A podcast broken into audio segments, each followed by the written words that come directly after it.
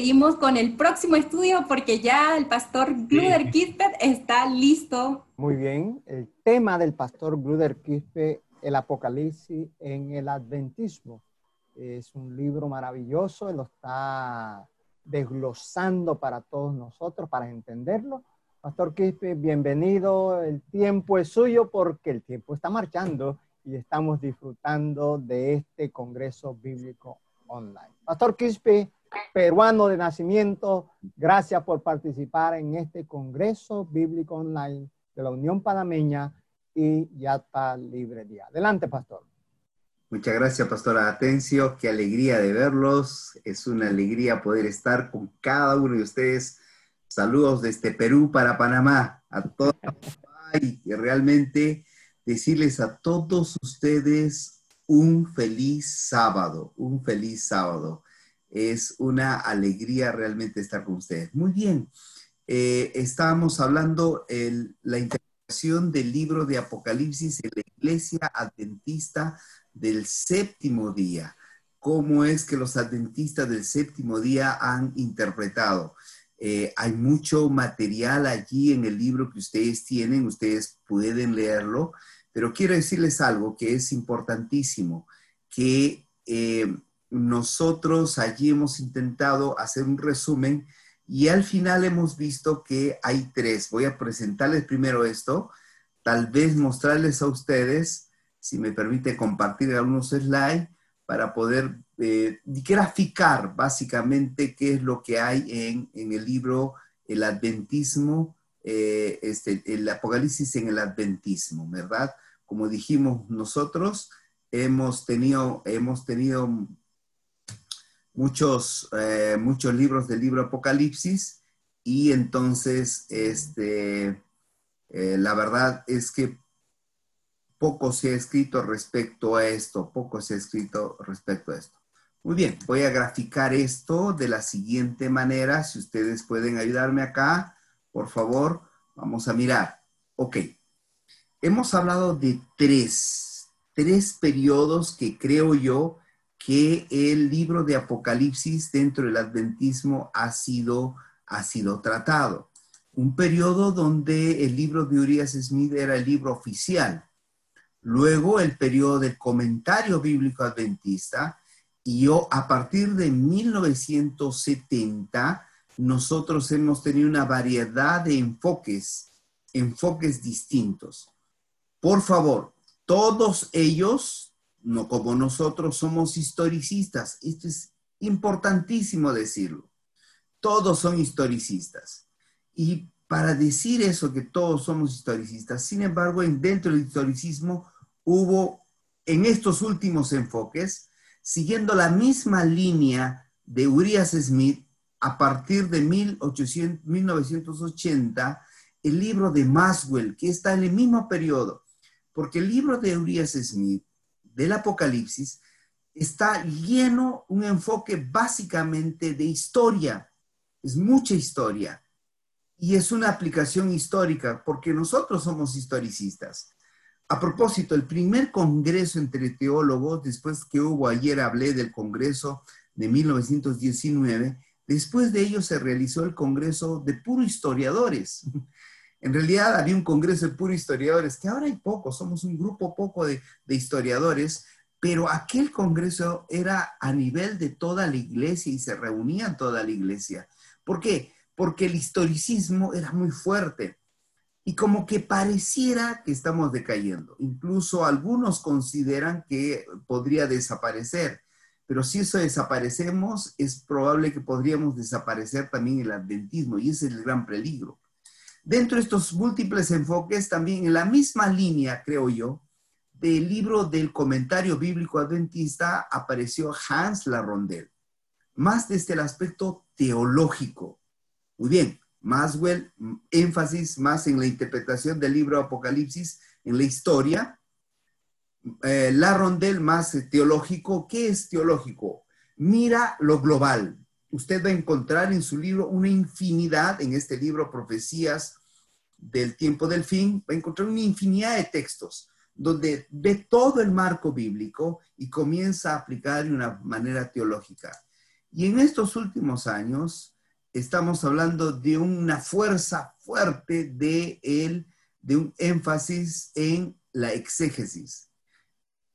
¿Qué es la exégesis? Es tratar la palabra, analizar la palabra, escarbarla, mirar, mirar la palabra y buscar su significado de la palabra, luego la sintaxis, la morfología y la sintaxis de la palabra y analizarlo de acuerdo a su contexto. ¿No? Entonces, estos tres autores, si ustedes ven, aquí nosotros tenemos en este periodo un poco más de énfasis de historia, más de teología y más de la parte exegética. Y junto con esto también, estos últimos años, se ha graficado básicamente lo que la iglesia adventista a lo largo del tiempo ha estado, ha estado interpretando el libro Apocalipsis. Y este es el periodo, no voy a, voy a pasar después de esto a qué conclusiones llegaron cada uno, pero quiero, quiero decirle lo siguiente. Es interesante que nosotros como adventistas del séptimo día hemos nosotros visto que el libro de Apocalipsis básicamente este, ha sido estudiado de una manera que, em, eh, eh, histórica. Yo quiero decirles que no estamos mal.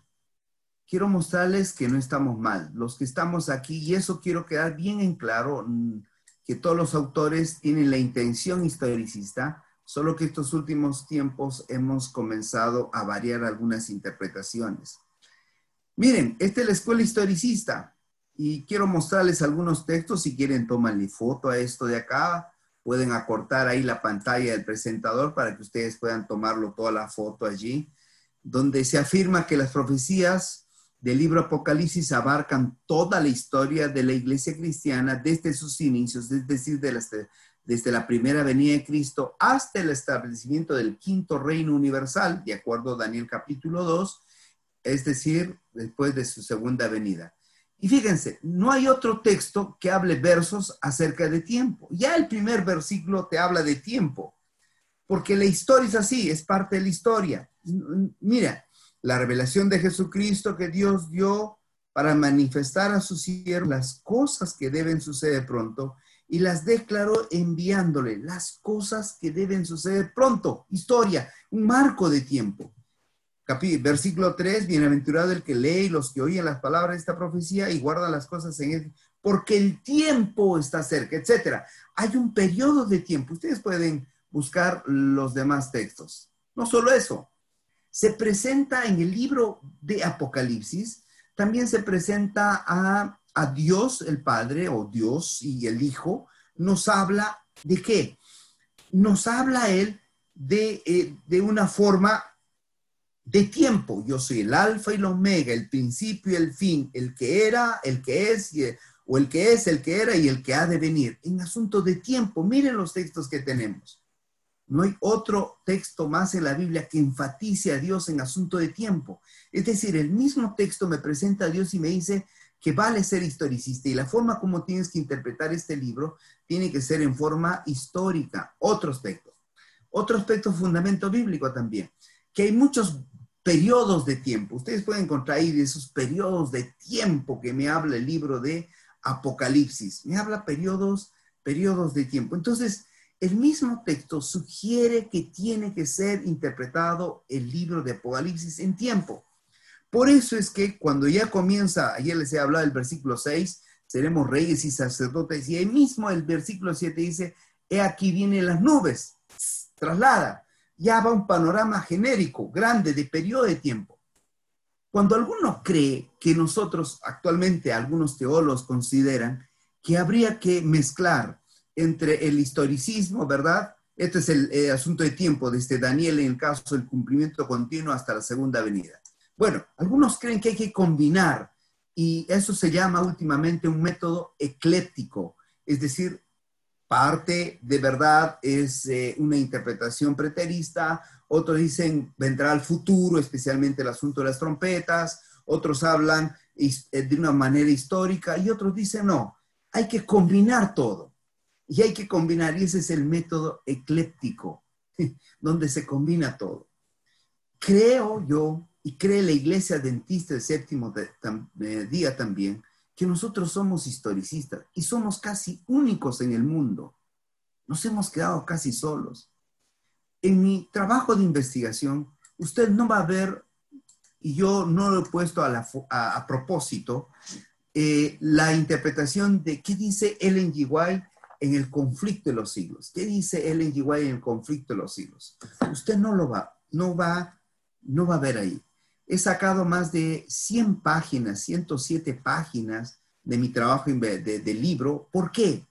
Porque yo considero que Ellen G. White, creo que usted también, es inspirada por Dios. Y yo no puedo comparar a Ellen G. White como cualquier otro autor, como Pauline, como La Rondel, como Maswell o como Urias Smith. No, no, no, no se puede. Y he tenido que sacar para hacer otro libro para más adelante acerca de la interpretación de Elena G. White respecto al libro Apocalipsis. Claro, hay varios silencios que Ellen G. White toma eh, respecto a la interpretación del libro Apocalipsis, especialmente el de las trompetas. Quiero mostrarles aquí la tabla de contenido para que ustedes entiendan ahora cómo van a ustedes guiarse ahora que les he explicado y después voy a ir a las conclusiones de cada uno de los periodos y qué hemos hecho en cada uno de ellos.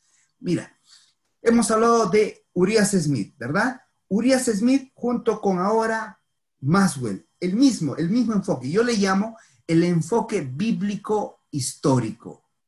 Es decir, que toma la Biblia, pero su énfasis es, es, en historia. ¿Ok? ¿Quién está ahí? Comenzando los milleritas, los adventistas sabatistas, al comienzo, ellos fueron así.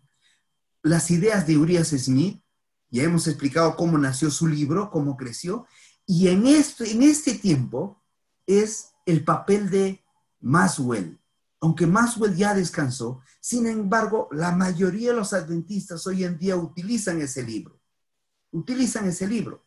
Y aquí hay otros expositores, muchos, muchos expositores que todavía siguen defendiendo. Matthews, por ejemplo, un médico, escribió dos tomos. En la parte de atrás ustedes lo pueden ver, dos tomos gruesos, pocos creo que lo tienen. Un día me vino a buscar allí en los Estados Unidos, estábamos en un congreso bíblico, y dice, quiero regalarle los dos tomos. Eh, salió publicado, me parece, el 2012, eh, está, en inglés, eh, son muy gruesos y, y, habla básicamente del punto historicista no es muy difundido, pero ha llegado a muchos, a muchos allí en los Estados Unidos. Entonces, todos ellos de acá hacen un enfoque bíblico, vuelvo a insistir, es bíblico, pero es histórico. Ahora, vamos al segundo enfoque. Es el enfoque bíblico, también es bíblico, pero teológico. ¿Quién está ahí? Es primero, vamos aquí, el comentario bíblico adventista. El comentario bíblico adventista, recuerden ustedes que recién se estaban descubriendo los rollos de Qumran y todavía no había mucho acceso a los originales en griego de lo que podrían tener los eruditos adventistas. Ahora sí, ahora ustedes pueden encontrar en los Bible Wars o Concordians, los pastores me van a entender qué es eso, ¿verdad? Eh, y pueden encontrar y leer el griego, mismo griego. Pero en aquel tiempo, básicamente fue el, comentario bíblico adventista, estaba empezando a hacer ya un análisis de palabras, pero es un poquito más teológico. Lo mismo en este tiempo es Hans Larrondel, esa misma interpretación, creo yo, esa es mi propuesta. Y hay otros expositores más de esta línea que lo menciono en el libro. La tercera línea, el tercer enfoque es el enfoque bíblico exegético. ¿Qué es eso? es bíblico, pero el énfasis más está en el análisis sintáctico y morfológico de la palabra. Entonces, ahí está John Pauline, creo yo, que es el hombre que ha cambiado totalmente la forma de interpretar el libro Apocalipsis y todavía hasta ahora en su Facebook eh, eh, de Apocalipsis, cada día él publica, publica mucho de eso eh, y, se adelanta. Personalmente creo que a veces pone en tela de juicio el historicismo que la iglesia adventista del séptimo día tiene. El doctor Alberto Tim me preguntaba hace dos semanas, me envía, mira lo que está escribiendo Paulín, John Paulín, y yo le dije, este, bueno, voy a, voy a tratar de buscar aquí lo que tengo y para mostrarles a ustedes que realmente le dije al doctor, este, al doctor, este, em, para ponerles una forma literal, no en forma literal, voy a buscar aquí eh, Alberto Ting. Muy bien, este, ¿leíste? Me preguntó él, ¿leíste lo que escribió eh, John Pauline? Y yo le respondí de la siguiente, de la siguiente manera. Leí algunos comentarios que ponen en Facebook que desenmascaran realmente lo que piensan, sobre texto de hacer exégesis. Nuestra interpretación adventista es única por creer en la afirmación de los escritos de Ellen G. White. Quebrar esto es desaparecer el adventismo. Cuando nosotros desaparecemos este libro, que es el conflicto de los siglos, nosotros vamos más allá de la exégesis disculpen, de este término mismo que los teólogos, y eso, eso lleva a la conclusión. Nosotros vamos más allá, porque creemos que un Dios maneja la historia. Y si no estamos en eso, podemos perdernos. Miren, ¿quién iba a pensar en esta pandemia que el Señor nos iba a meter a todos en la casa y utilizar el Facebook?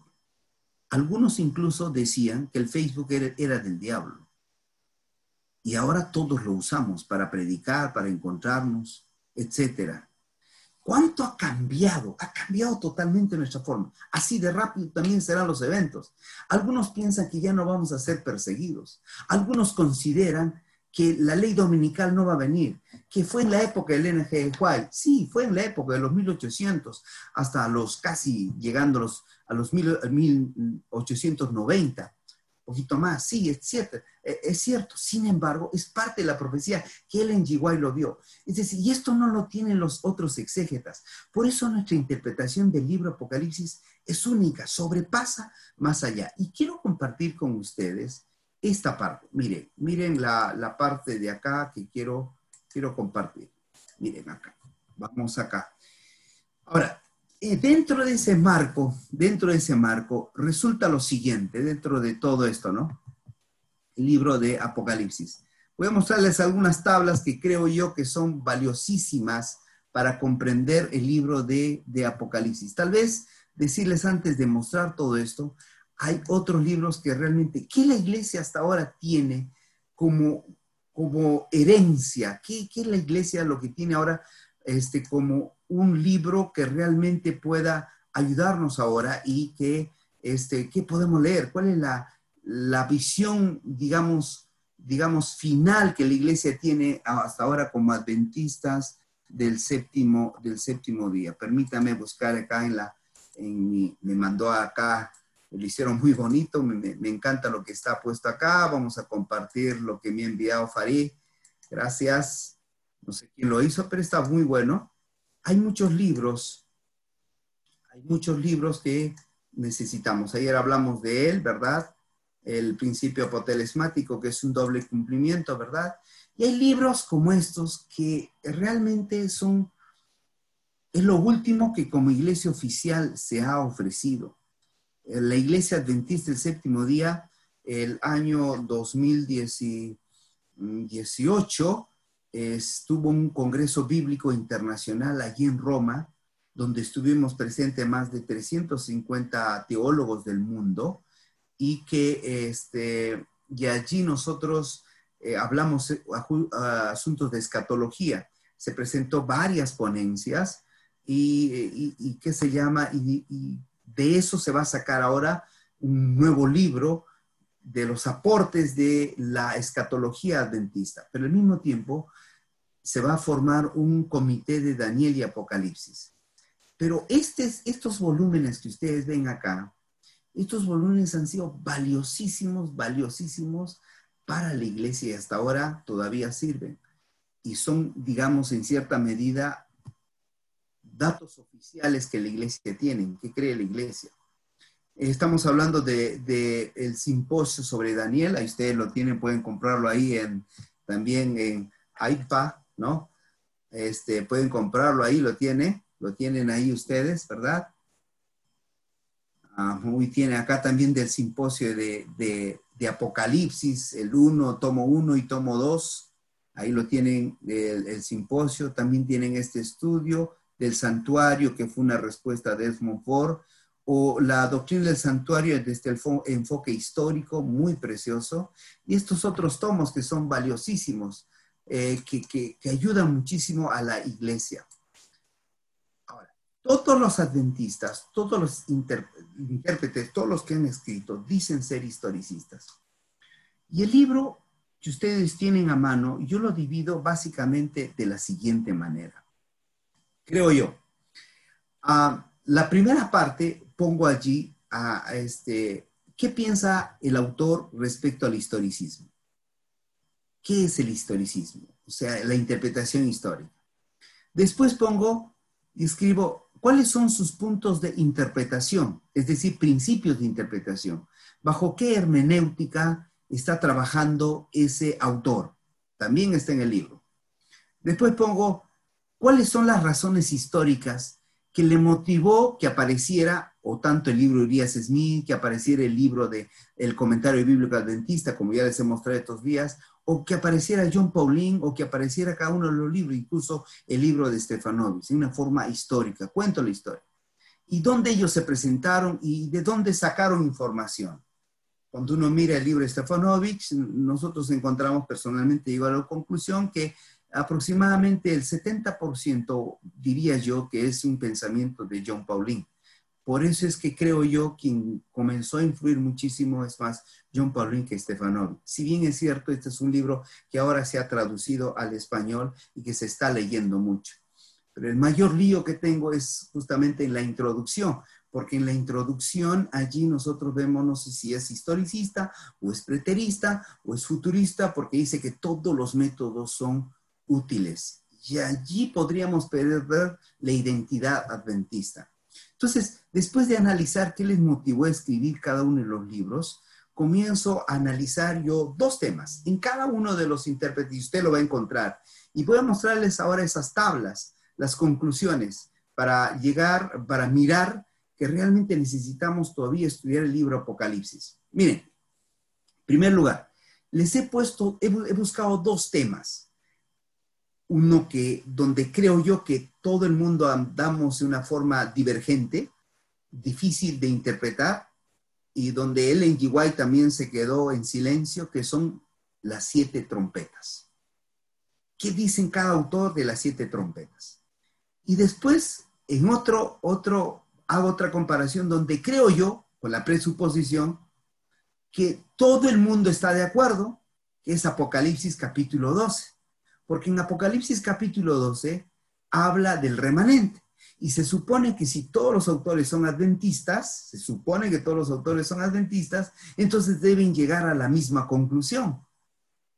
Pero me quedé con algunas sorpresas y yo quiero mostrarles a ustedes esto, eh, a qué conclusiones y las tablas que ustedes, que ustedes eh, pueden ver en el libro. O vamos a pasar esa, esa parte de ahí. Muy bien, vamos a comenzar y voy a retroceder mostrando algunas tablas. Voy un ratito más hacia atrás. Algunas tablas que puedan ayudarnos a entender. Miren, aquí está del primer periodo. Fíjense ustedes respecto a las trompetas. ¿Qué dice Guillermo Miller de la primera, segunda, tercera, cuarta, quinta, sexta y séptima trompeta? ¿Cómo concluyó dónde eran históricamente? Porque he dicho bien claro que todos los autores son historicistas. ¿Cómo concluyó históricamente la aplicación de cada una de las eh, trompetas? Josiah Leach. ¿Por qué Josiah Leach? Porque Urias Smith copió de los Josiah Leach respecto a las trompetas. Y ustedes se van a dar cuenta que vienen casi similar. Es la misma porque es básicamente lo que los milleritas creían y Josiah Leach era el teólogo de los milleritas. Y pongo aquí otro de la misma línea que es Maswell. Ya les he hablado que énfasis en historia. Y alguien más representando como Alberto Treyer, ¿no? Mirando la interpretación. Si ustedes se dan cuenta, casi todos los historicistas llegan al mismo, a la misma conclusión. Casi todos los historicistas. Excepto Miller, porque Miller tenía algunas otras, pero igual casi llega a la misma fecha, especialmente tiene, hay problemas en la, primera trompeta, pero el resto queda, queda lo mismo. Interesante. Vamos ahora al Apocalipsis capítulo 12, que dice Miller, que dice Josías Leach, que dice Urias Smith, Maswell y Treyer. ¿Qué dice respecto a la mujer? Este, Miller dice que es el pueblo de Dios, o acá que es igual la iglesia verdadera, Leach, Urias Smith, la iglesia verdadera, Maswell, el pueblo de Dios, y Treyer, el pueblo de Dios. Básicamente en lo mismo. ¿Quién es el niño? Todos están de acuerdo que es Cristo. ¿Quién es el gran dragón? Roma, el dragón rojo, Roma pagana, Roma imperial, Satanás, dice eh, Smith, Satanás, Roma pagana y Roma papal, Satanás, Roma pagana y Roma papal, Satanás, Roma pagana y Roma papal. Eso es lo que nosotros todavía creemos y vamos bien. ¿Qué dice respecto a 1260 días? Esta es la fecha y todos coinciden que es la misma fecha. Todos coinciden. ¿Qué habla del remanente? Especialmente Apocalipsis capítulo 12, versículo 17. Dicen que es los Estados Unidos. ¡Wow! Miller creía que el remanente estaba en los Estados Unidos. Recuerden ustedes que Miller nunca tuvo la intención de formar una nueva iglesia, jamás. Él más bien decía, por favor, quédense en sus iglesias. No vamos a morir. Eh, lo que él creó no fue una nueva religión, creó un nuevo movimiento. Se llamó eso por eso al movimiento milerita o el movimiento adventista. Entonces, si ustedes se dan cuenta, para él creía que el remanente era los Estados Unidos, la iglesia verdadera era los Estados, los Estados Unidos. Eh, para Leach eran los hijos genuinos y aquí para Smith era quién? Era la iglesia adventista del séptimo día, ¿verdad? Los, los que guardan los mandamientos de Dios, énfasis en el sábado y tienen la fe de Jesús, que era Ellen igual. Igual Maswell, igual Treyer. Es decir, dentro de los historicistas, los que ponen énfasis en la historia, no hay mucha diferencia, discordancia en su interpretación. ¿Ok? Muy bien, vamos a pasar ahora a lo siguiente. Eh, vamos a dejar esto de acá, dejar esto de acá, vamos acá. Vamos al segundo periodo, el periodo del comentario bíblico adventista, o como dice en su libro, el énfasis, el énfasis que es en la teología. ¿Cuál es ese énfasis de la teología? Miren, estoy poniendo a Tile, que es el primer comentario, más o menos eh, era en realidad una separata para los estudiantes del seminario de teológico aquí, eh, eh, aquel tiempo, aquel tiempo todavía en el seminario teológico en Pacific Union College, y él sacó un, un material en 1949. Josh McGrady, que tampoco nunca fue publicado esto de acá, sino que está en el Centro de Investigación Adventista, yo lo encontré ahí, es un libro muy grueso, de 600 páginas, nunca fue publicado, pero sí había la intención de ser publicado.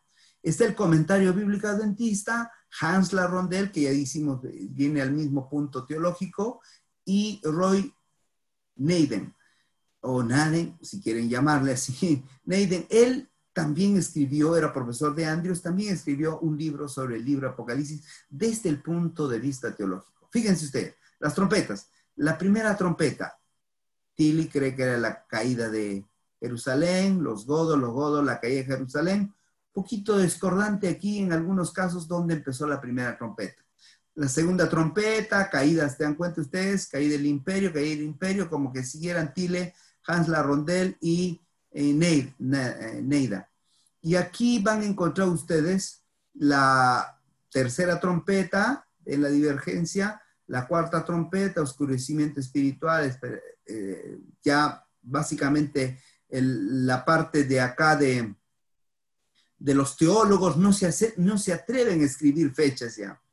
No es como la fecha, especialmente hablando de, de aquel cinco meses que habla Apocalipsis capítulo 9, versículo 10, 5 eh, o 10, ¿no? De habla cinco meses de ese periodo. Y el, Hans Larondel no se atreve a escribir una fecha definida, como también Neida, Neida ¿no? tampoco se atreve. Y después aquí viene más aún. Ven ahora los, eh, en la forma teológica como que ya no se atreven a escribir y solamente en la última trompeta y se comienza con las últimas plagas de Apocalipsis capítulo 16, Hans Larondel, y comienza con el cierre de la gracia también en la parte acá. Y el comentario bíblico adventista dice que empieza de 1844 hasta la segunda venida. Miren, ¿qué dicen respecto estos mismos del énfasis bíblico-teológico ahora de Apocalipsis 12, donde se supone que todos deben estar de acuerdo? Y la verdad, miren, la mujer, todos creen que es el pueblo de Dios. El niño, todos creen que es Cristo. El gran dragón, la serpiente, Roma, la Satanás, Satanás, ¿verdad? Satanás, Satanás, Satanás, ahí van todos, estamos iguales. El periodo, Tile habla de este periodo igual 538 a 1798, y aquí como que dice que tiene que repetirse de nuevo el periodo, ahí te vienen acá un principio apotelesmático, ¿no? Que en la huida de los cristianos judíos cristianos, eso será el final, y que también se ha cumplido en 1538 a 1798. Y el comentario bíblico hace mucho énfasis de mil, del 538 a 1798, pero aquí Han La Rondel eh, tampoco habla de una fecha, sin fecha definida. Hablando del remanente, hablando del remanente. El remanente se supone que todos deben decir que es la iglesia adventista del séptimo día. Tile es muy directo, dice que es la iglesia adventista del séptimo día, el sábado, los mandamientos y el de White. Y Macready dice la iglesia adventista del séptimo día, el sábado, el de White. El comentario bíblico adventista, todo adorador sincero de Dios. Eso es lo que dice, un poquito más abierto. Y Hans Larrondel, el pueblo espiritual de la iglesia adventista del séptimo día, los mandamientos de Dios y el testimonio de Jesús. Solo queda ahí, no define quién realmente. Y aquí eh, eh, Roy Naden, o Naden, dice tres dimensiones del tiempo del fin. Un pequeño eh, tamaño pequeño y la iglesia verdadera, pero no se atreve a definir quién realmente es el pueblo de Dios. Vayamos a otra conclusión. Muy bien, vamos al último periodo, exegético, es decir, de variedad, énfasis exegético. Muy bien, voy a pasar aquí. ¿Y quiénes tenemos representantes? Estoy poniendo a Desmond Ford, a los libros de Darkon que tenemos aquí y también los libros de Pauline, ¿no? De Pauline, ¿no? Este, y este Ranco Stefanovic. ¿Qué dice respecto a las trompetas? los juicios, ¿verdad? Los juicios sobre los opresores, solamente eso, si ustedes se dan cuenta que dice Desmond Ford, no presenta ninguna fecha, simplemente juicios frente sobre los opresores, juicio de la apostasía entre el pueblo de Dios, juicio sobre la apostasía entre el pueblo de Dios, etcétera, juicio sobre el rechazo del Salvador, crisis, no presenta ninguna fecha. Aquí tampoco encontramos fechas definidas y aquí John Paulín, miren, juicio, caída del imperio, ¿verdad? La iglesia cristiana apostólica, pero históricamente también, la Edad Media, el reino secular, la crisis final, la segunda venida. Y en este, Ranco Stefanovi, la caída de Jerusalén, la caída del imperio romano, la apostasía, oscuridad, ¿verdad? espiritismo, eh, la condición espiritual, perdón, del mundo secular, el fin del tiempo y, cumplimiento todo. Como que se ha perdido la parte, digamos, histórica, como que no se atreve mucho a poner fechas. Miren lo que ocurre aquí también. Hablando de Apocalipsis capítulo 12. En el capítulo 12 la mujer dicen todos, el pueblo de Dios, el pueblo de Dios, solo que John Paul dice que es el pueblo de Dios fiel y sincero. Mm, no, fiel y sincero. El niño es todos Cristo, no tenemos problema. Que Satanás, ¿quién es? Eh, perdón, el dragón rojo aquí ¿Quién es? Satanás, dice Desmonfort, está bien. Y aquí pone Antíoco Epífanes y Roma. ¿Qué les parece? Eres, ese es lo que llega a la conclusión este, Desmond Y en los libros de Darkon dice Satanás, Roma la bestia. Y aquí John Paulín dice Satanás y sus seguidores. Y ahí solamente queda, no afirma de una manera histórica a Roma ni a la bestia, ¿es verdad? Y también Ranko, Stefanovic, Satanás actuando a través de Roma pagana. Y los 1260 años, un periodo de persecución. Los testigos, Desmond Ford no pone fecha. El libro del, comité de Daniel y Apocalipsis eh, sí marca la fecha que nosotros creemos, 538 a 1798. Y aquí no habla, no menciona absolutamente cuándo se cumplió y en general habla de esta fecha de mil, del 538 a 1798, especialmente en su segunda edición de Ranco Estefanov, ¿ok? Wow, se me ha ido, vamos a mirar por acá, ahí estamos. Y aquí los cristianos fieles, fieles en los últimos días, ¿verdad? Fieles en los últimos días, habla del remanente, no dice quién, no dice que la iglesia adventista es de Montfort, lógicamente porque él salió de la iglesia adventista. Eh, el, comité de Daniel y Apocalipsis habla de la iglesia adventista del séptimo día, el sábado Elena G.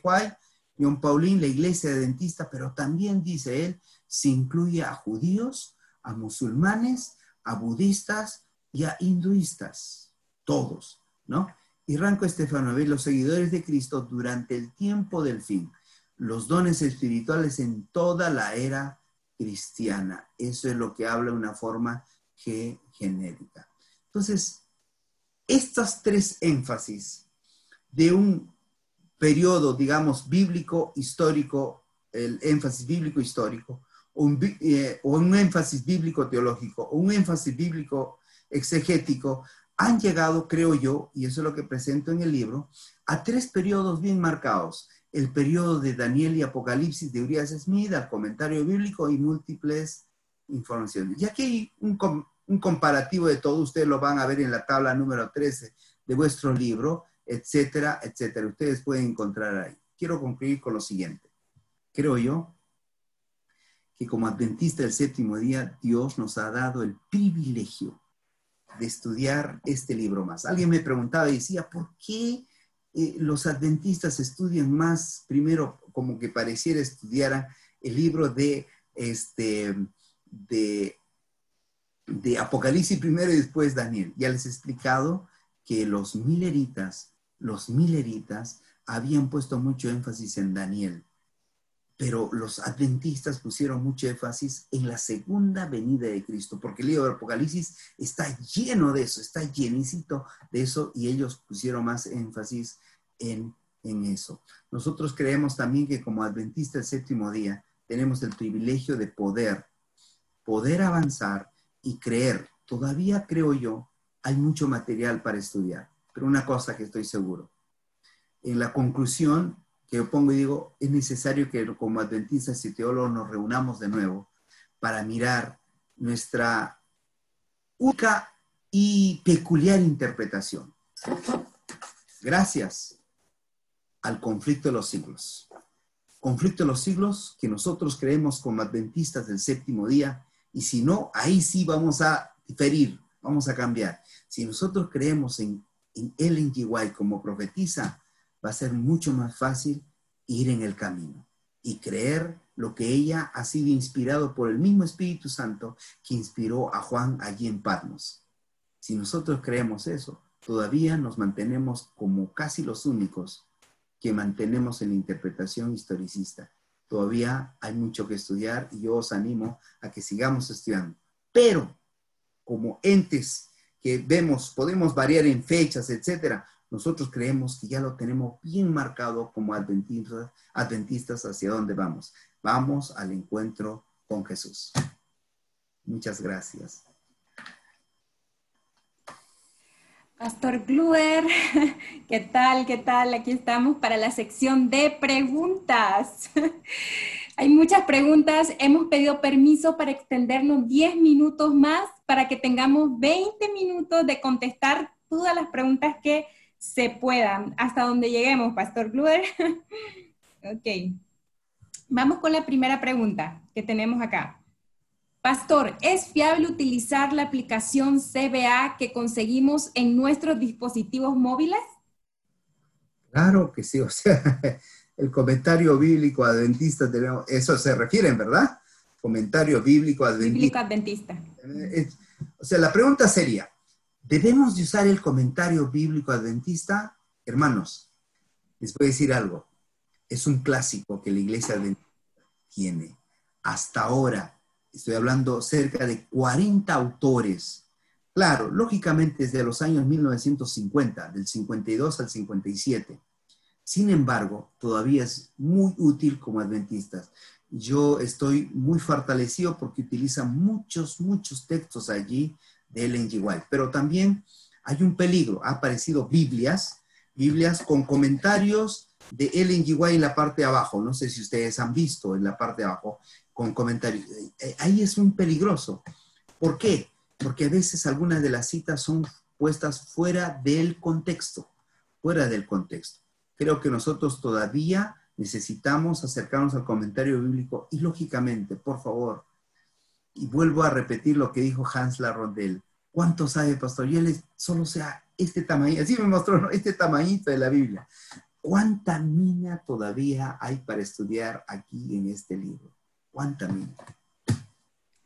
Pastor, ¿qué opinión tiene usted sobre la interpretación de Apocalipsis de Máximo Vicuña?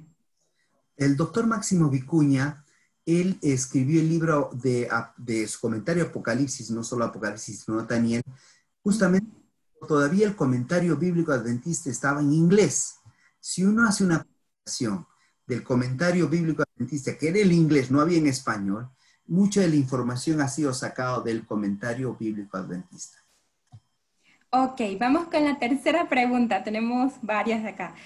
¿Cuál es el motivo por el cual se estudia o interpreta de atrás hacia adelante, o sea, Apocalipsis primero y luego Daniel? ¿Por qué ese orden y no al revés? Yo no estoy diciendo que eh, es lo que la iglesia cree, lo que, lo que yo, yo en mi análisis que he hecho, me he dado cuenta que los autores comienzan más con Apocalipsis y después Daniel. Solo que hay un problema aquí. Miren, eh, en antaño nosotros, como hace, un momento dije, teníamos congresos de historiadores. Ahora no, hablamos más de exégetas. Y, podemos perder así nuestro historicismo. Para interpretar el libro Apocalipsis, para decir que Dios está, está al control de la historia, para decir que Dios pone reyes y quita reyes, porque ese es el mensaje de Daniel Apocalipsis, para decir que Dios tiene el control, tenemos que entender la historia, creo yo que tenemos que estudiar primero historia. Es cierto, es bonito aprender el griego, el, hebreo, me encanta a mí. Pero si tú no tienes, si tú no ves, si tú no te maravillas de lo que Dios hace e, e, en una forma tan natural y, y comienzas a ver el texto, wow, esto es lo que pasó. Eso pasó con Daniel. Daniel estaba en Babilonia y se recordaba cómo Jeremías hablaba de los 70 años. Y él no hubiera creído eso si él no hubiera estudiado. Y dijo, 70 años, historia, en una forma histórica, historia, 70 años, Dios está al control de todo, vamos a volver. Y, en cierta medida dudó, porque en el capítulo 10 de Daniel, cuando habla de tres semanas que estuvo él ayunando, orando al Señor, porque el templo que se estaba reconstruyendo se había detenido. Y dijo, Señor, ¿qué pasa? Tranquilo. Yo estoy al control tuyo, de la historia. Se va a cumplir, no te preocupes se va a cumplir. Entonces, esa parte de fe como que pareciera que hemos perdido. Y a veces nosotros queremos excavar demasiado en el griego cuando ya la historia, el Señor nos ha mostrado en muchas cosas, qué alegría. El Señor nos ha mostrado a través del conflicto de los siglos. Pero eso no tienen otros grupos religiosos. Por eso nuestra interpretación del libro Apocalipsis es única, porque creemos, hermanos, con toda humildad, creemos que somos el pueblo de Dios. Y si estás seguro de que realmente somos el pueblo de Dios, vas a creer en los escritos de Elena Ellen G. White y compra tus libros. Compra los libros de Elena G. White, cómpralos, léelos, para que te des cuenta que realmente ella nos dio a nosotros la orientación. Y si yo expusiera en estos momentos por qué vino Elena G. White, te voy a decir algunas cosas. Porque la vida de Elena G. White estoy escribiendo un libro respecto a esto, ocurrieron por lo menos nueve acontecimientos teológicos que hasta ahora son un eco. Número uno, la interpretación del miguerismo. Justo cuando Elena G. White nació, había diferentes tipos de interpretación de mil años. Segundo, el espiritismo moderno, 1848, cuando Elena G. White vivía. Tercero, el evolucionismo, cuando Charles Darwin publicó su libro en 1859. Y justo apareció él, descartó totalmente este libro. Otro, cuando apareció la hipótesis documentaria, donde se creía, los 1880, que los primeros cinco libros de Moisés que estaban acá no eran de Moisés, sino fueron escritos posteriormente. Al, diez años después apareció el, problema sinóptico, donde se creía que los, los libros de Mateo, Marcos y Lucas eran copiados de una fuente. Se estaba desacreditando el Nuevo Testamento. Fruto de todo eso, se fue al otro extremo el fundamentalismo y creyeron en una interpretación verbal, esa mecánica, que el profeta movía la mano del escritor. Entonces, y ahí apareció Elena G. White. Por eso es importante la última aparición en público, Elena G. White, en público, las últimas palabras. Cuando ella predicó en el Congreso aquel mayo de 1909, se levantó, terminó su sermón de salud, se sentó, todo el mundo la miraba como diciendo, siga hablando, siga hablando. Ella se levantó y dijo, hermanos y hermanas, os recomiendo este libro. Y se sentó. Ella no dijo, os recomiendo, os recomiendo este libro. El G. vino a nosotros, el Señor nos la regaló para volver a la Biblia porque el mundo la estaba desapareciendo.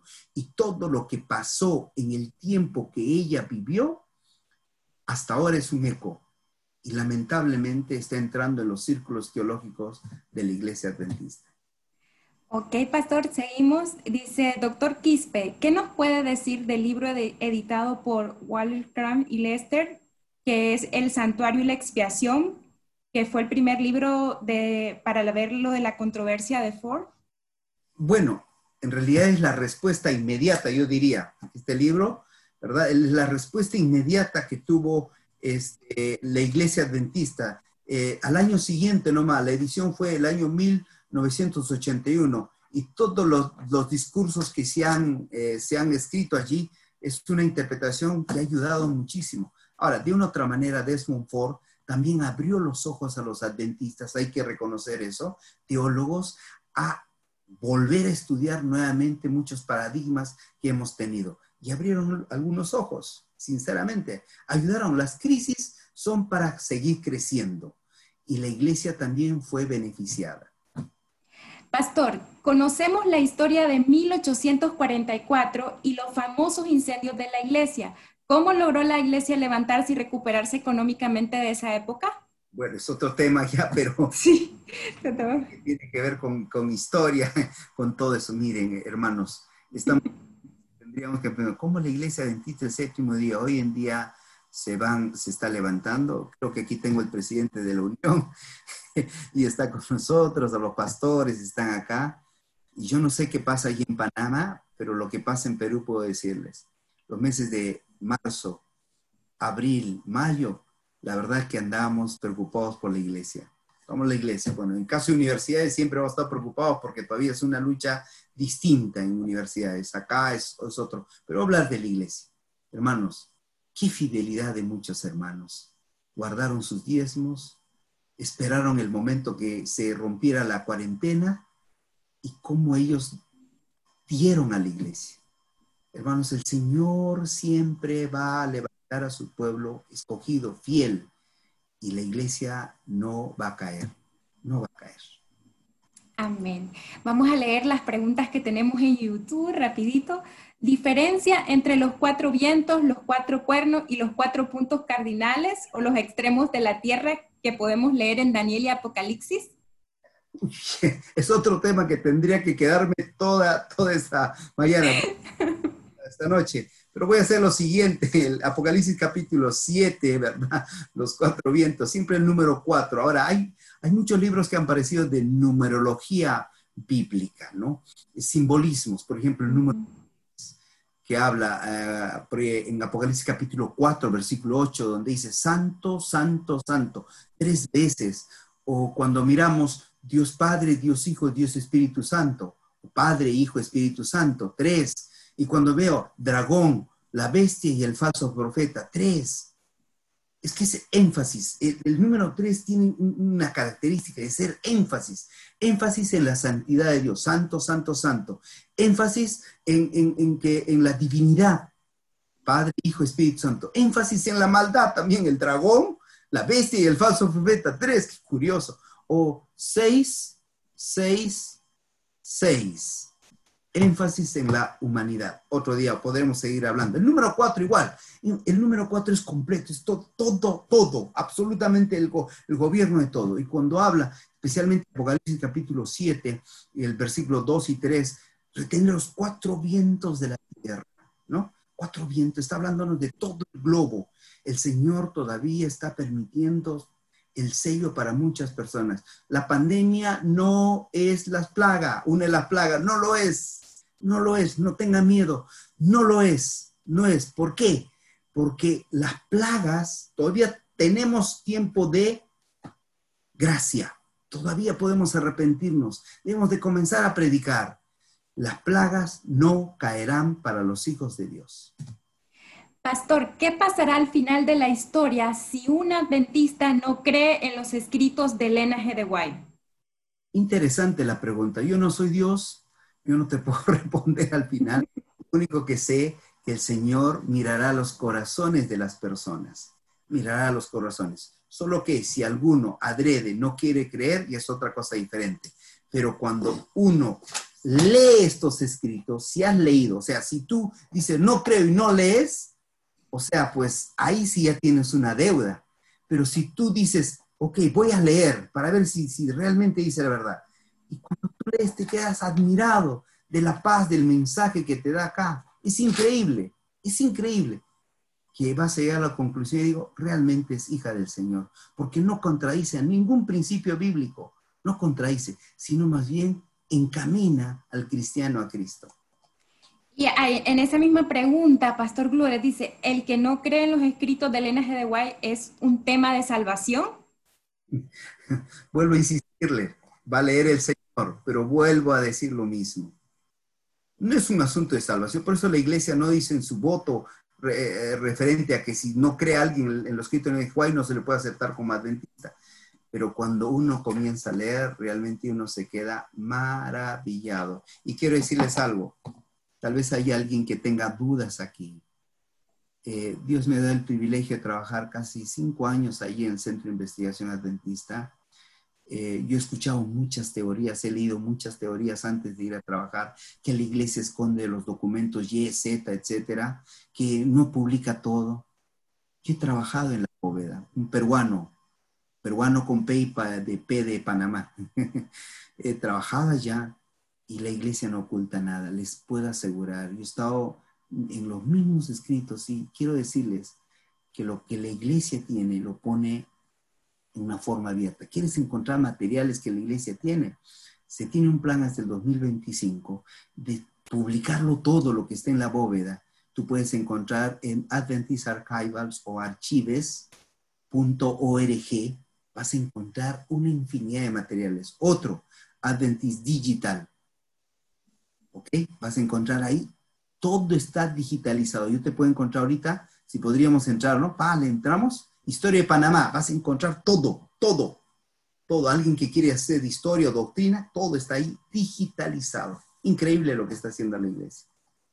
Pastor Gloder, ¿por qué el libro de Apocalipsis fue escrito con mucha simbología?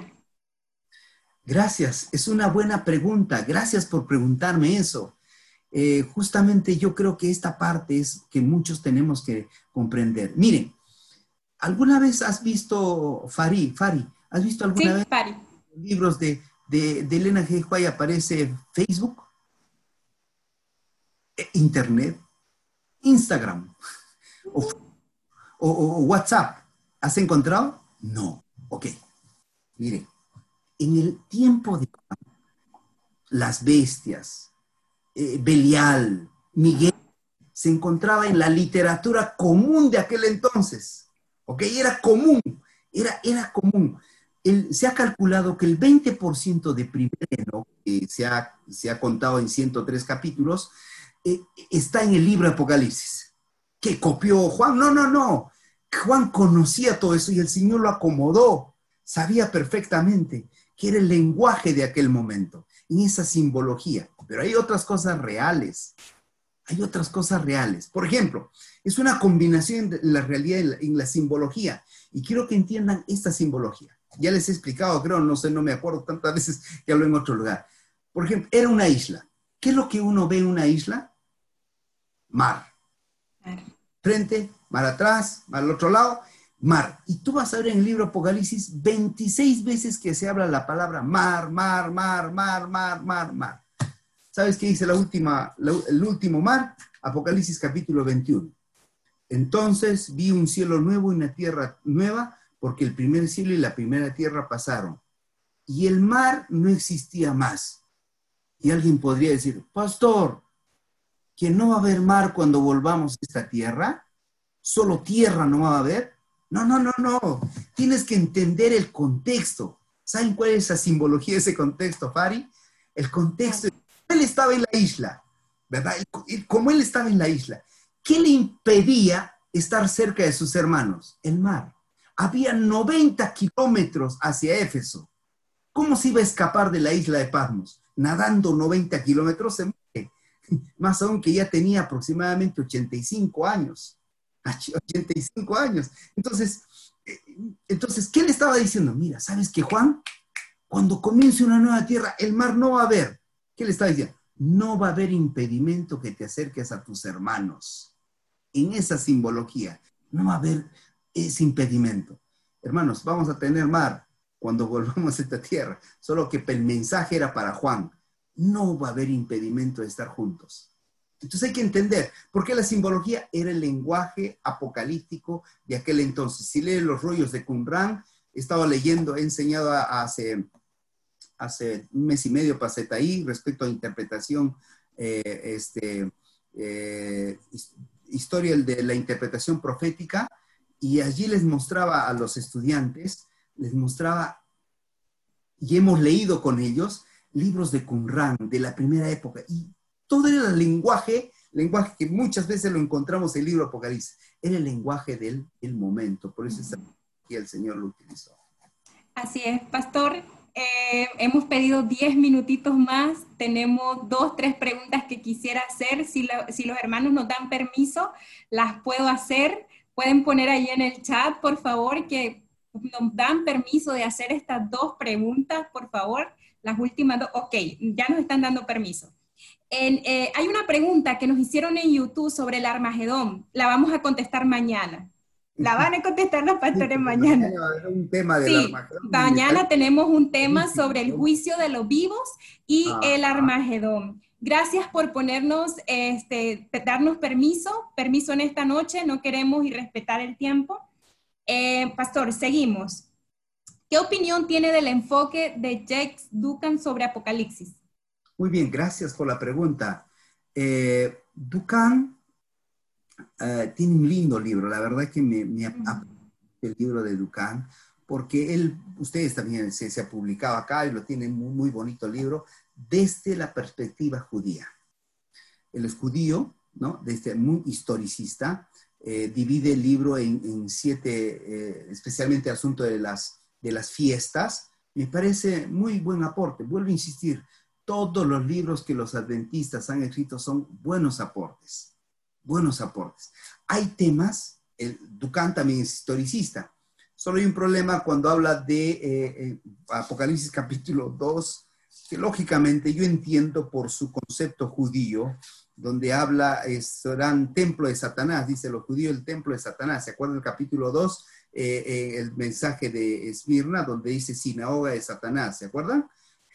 Eh, dice acá el versículo 8, yo conozco tus obras, tu tribulación, tu pobreza, y aunque eres rico y has eh, blasfemias contra lo que dicen judíos, y no son, sino son sinagoga de Satanás.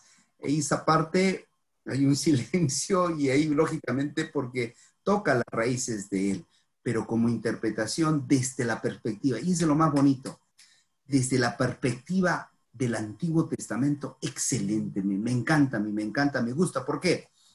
Recuerdo una cosa, algunos han calculado a más de mil alusiones y textos del Antiguo Testamento. Ellen G. White dice, en el libro Apocalipsis, todos los libros de la Biblia se encuentran y terminan. Tiene razón, porque tú vas a encontrar en cada texto alusiones del Antiguo Testamento. En realidad, el libro Apocalipsis es el resumen de la Biblia. Es el resumen. Por eso es que Ducán, del gran aporte, creo yo, de mi perspectiva, el gran aporte de Ducán, que nos abre los ojos, como es judío, entiende bien el hebreo, nos abre los ojos, y es especialista en Antiguo Testamento, nos abre los ojos a mirar el Antiguo Testamento y ver las imágenes que hay ahí que lo aplica, ahora. ¿Por qué? Porque Dios tenía una esperanza con el pueblo de Israel. Lamentablemente no aceptó a Cristo Jesús. Lamentablemente no. Y Dios está esperando ahora nosotros que aceptemos a Cristo Jesús, que Él es la salvación. Por eso empieza la revelación de Jesucristo. No es la revelación del 666, no es la revelación del Armagedón, no es la revelación de las dos bestias, es la revelación de Jesucristo. Tenemos que comprender a Jesucristo. Une, no dice de Jesús, no dice de Cristo, Jesucristo. Jesús, hombre, nombre humano. Cristo, nombre divino, Mesías. Une el cielo y la tierra. Es, es esa conexión divino-humano. Es esa revelación que Dios nos quiere dar para decir, estamos viviendo una etapa especial, pero bajo su control. No tenemos que tener miedo.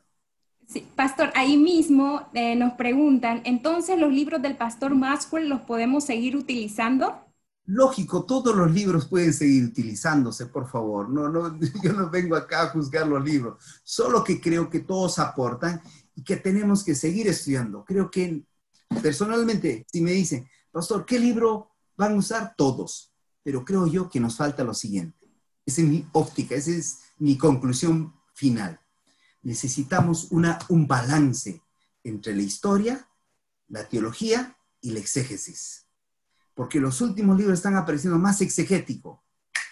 Pero el libro que tiene más problemas de idioma de griego es Apocalipsis. Para los, para los exégetas, probablemente aquí hay pastores, ¿no? Y están haciendo la pregunta, pastor, ¿cuál es la diferencia entre exégesis y hermenéutica? ok, no, hermenéutica es, son principios bíblicos de interpretación, ¿ok? Principios de interpretación. Y la exégesis viene a ser el, escarbar esa parte, esa, es usar esos principios bíblicos para la interpretación. Solo que, aquí viene, esa es mi óptica, puede usted discrepar por, conmigo, pero mi óptica es la siguiente. Nosotros, creo yo, Gracias a los escritos de Elena G. White, sobrepasamos la exégesis. Cuando digo esto, sobrepasamos la exégesis, debemos de seguir todos los pasos, pero nunca hay que olvidarse los escritos de Elena G. White. ¿Qué realmente dice ella respecto a eso? Para llegar a la conclusión. Y eso nos va a ayudar muchísimo. Claro, los exégetas del otro lado, que no creen en Elena G. White, no van a entender eso. Por eso somos un pueblo único. Por eso nos quedamos únicos en el historicismo. Pastor, no podemos cerrar este espacio de preguntas sin contestar la siguiente. ¿Cuántas veces se ha estudiado el libro de Apocalipsis? Usted dijo que lo iba a decir hoy. Hoy son cuatro veces. En 1898, 1889 comenzó a aparecer, de, de, la, de la lección de escuela sabática, lo escribió después en 1942, 43, comenzaron con Cotrell, Raymond Cotrell, él comenzó a estudiar el versículo dos veces en tercer y cuarto trimestre, dos veces, dos veces eh, eh ciclo por versículo, hasta el 2019. ¿Qué te parece? Después de tiempo.